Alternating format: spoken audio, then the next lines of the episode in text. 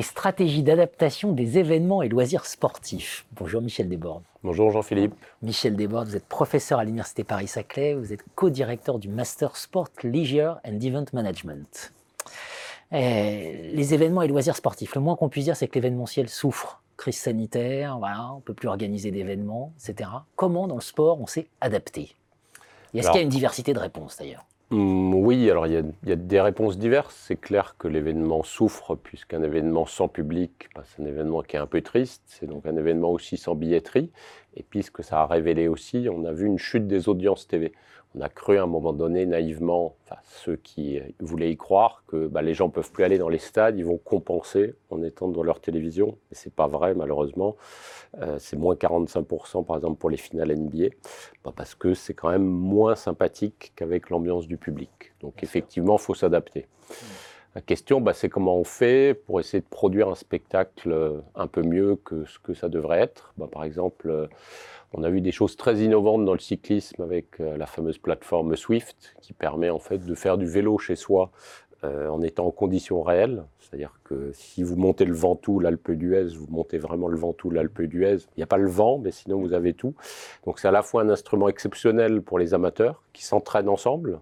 Euh, j'ai des amis qui sont dans le même club, qui pendant tout le confinement s'entraînent ensemble, mais aussi pour les professionnels qui l'utilisent. Et on a vu des courses virtuelles qui en fait n'avait de virtuel que le nom, parce que les gars étaient quand même en train de pédaler et, étaient dans les mêmes conditions. Donc ça, c'est quand même quelque chose d'intéressant via le digital.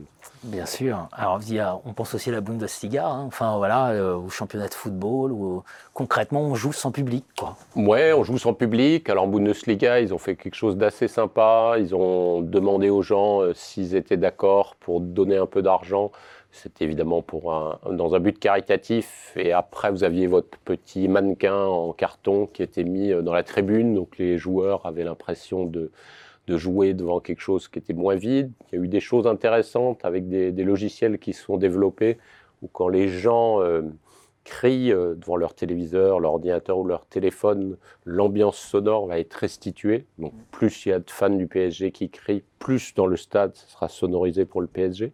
Ça, c'est intéressant aussi. Bah, on, s'adapte, on essaye de, de, voir avec la high-tech ce qu'on peut faire. Mais le mieux, enfin, ce qui a été extraordinaire, c'est ce qu'a fait la NBA. La NBA jouait également sans public, mais a, réussi à mettre en place un système où les gens euh, étaient euh, devant leur ordinateur, se filmaient via leur webcam, et les images des fans étaient euh, mises de manière aléatoire dans le public, avec le même système de quand je, je crie, c'est restitué. Et donc ça a habillé de manière assez extraordinaire le, le stade, parce que sinon c'est tristouné un stade sans public. Et on a vu même des stars apparaître, comme Barack Obama par exemple, ou des acteurs, Spike Lee, Jack Nicholson. Donc euh, il y avait un côté quand même très innovant avec les moyens du bord, parce que le sport avec public, c'est toujours mieux, on est tous d'accord. Bien sûr. Ça veut dire que concrètement, on, pense que c'est durable, ce type de transformation, ou ça a été vraiment conjoncturel parce qu'il fallait répondre à, une euh, problématique conjoncturelle? il y a des choses qui sont uniquement euh, de substitution, mais il y a des choses durables qui vont rester, notamment sur, sur la pratique sportive. Hein. Je parlais de la plateforme Swift, il y a des systèmes aussi, euh, vous pouvez courir sur des tapis roulants qui sont connectés, et donc euh, quelqu'un habite à Marseille, et vous faites une sortie avec votre ami alors que vous habitez à Paris dans les Calanques, et l'effort elle-même.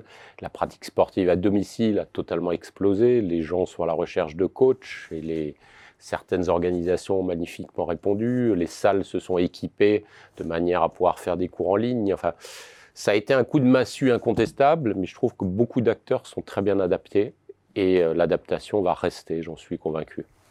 Très bien, alors peut-être adaptation, voire révolution, ça on va en parler dans une autre émission. Avec plaisir. Merci Jean-Philippe.